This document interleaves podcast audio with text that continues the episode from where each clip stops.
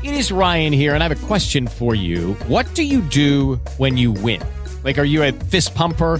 A woohooer, a hand clapper, a high fiver. I kind of like the high five, but if you want to hone in on those winning moves, check out Chumba Casino. At ChumbaCasino.com, choose from hundreds of social casino style games for your chance to redeem serious cash prizes. There are new game releases weekly, plus free daily bonuses. So don't wait. Start having the most fun ever at ChumbaCasino.com. No purchase necessary. Group. Void were prohibited by law. See terms and conditions. 18 plus. Hey guys, it is Ryan. I'm not sure if you know this about me, but I'm a bit of a fun fanatic when I can. I like to work, but I like fun too. It's a thing. And now the truth is out there. I can tell you about my favorite place to have fun. Chumba Casino. They have hundreds of social casino style games to choose from with new games released each week. You can play for free anytime, anywhere and each day brings a new chance to collect daily bonuses. So join me in the fun. Sign up now at ChumbaCasino.com. No purchase necessary. VGW Group. Void were prohibited by law. See terms and conditions. 18 plus.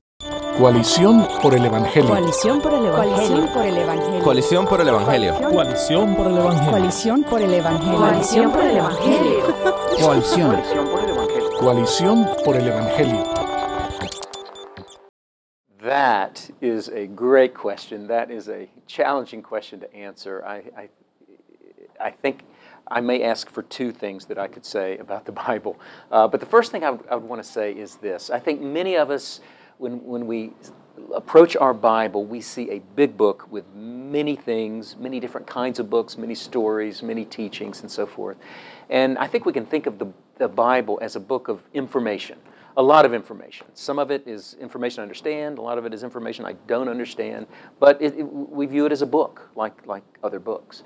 Uh, even for those who are more uh, educated, maybe they're more interested in theology, maybe they love doctrine, they can think of the Bible as a, as a book of theological information. Uh, this is a book with doctrine, and I am to go to that book and take doctrine out of it so that I can increase my knowledge.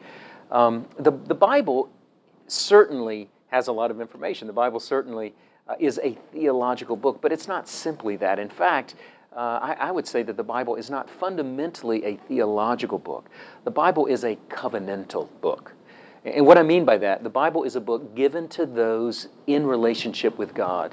Uh, it, is, it is designed to either draw people into a relationship with God or to bind people more closely in their relationship with God. J.I. Packer has this wonderful phrase. He said, God gave us the Bible to make friends with us. And I just love that quote. This, this is a book, it's not an instrument primarily of information, it's an instrument of fellowship. And so I would want every Christian, when they see their Bible, when they think about their Bible, to realize this is where God comes to me. This is where God speaks to me. This is where God nurtures me. This is where God feeds me. This is where God strengthens me. This is where I meet with the Lord, where I meet with my Savior.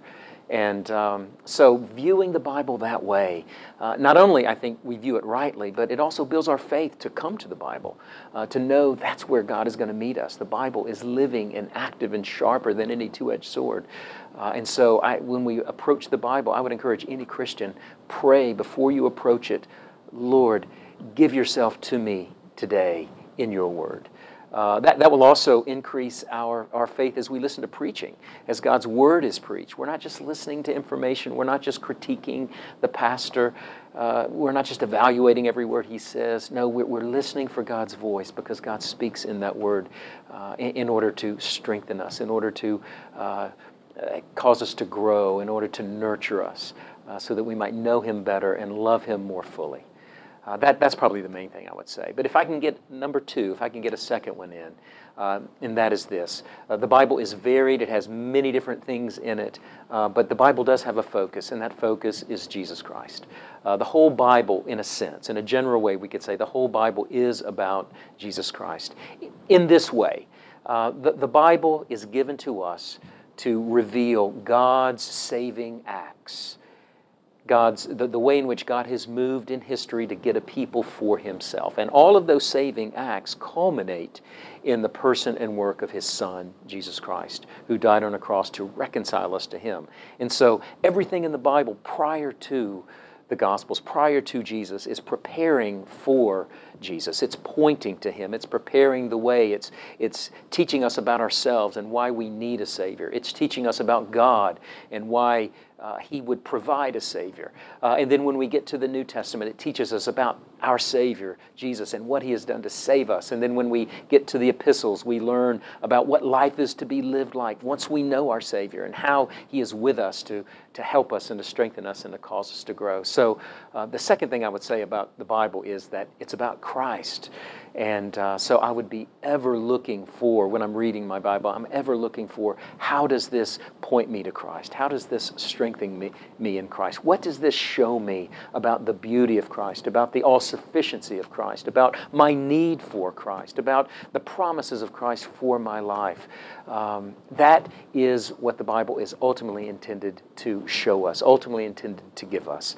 Uh, it is a Christ centered book. It is a Christ exalting book. And there's nothing God's people need more than that to see Jesus more clearly so that we might love him more fully and trust him more completely.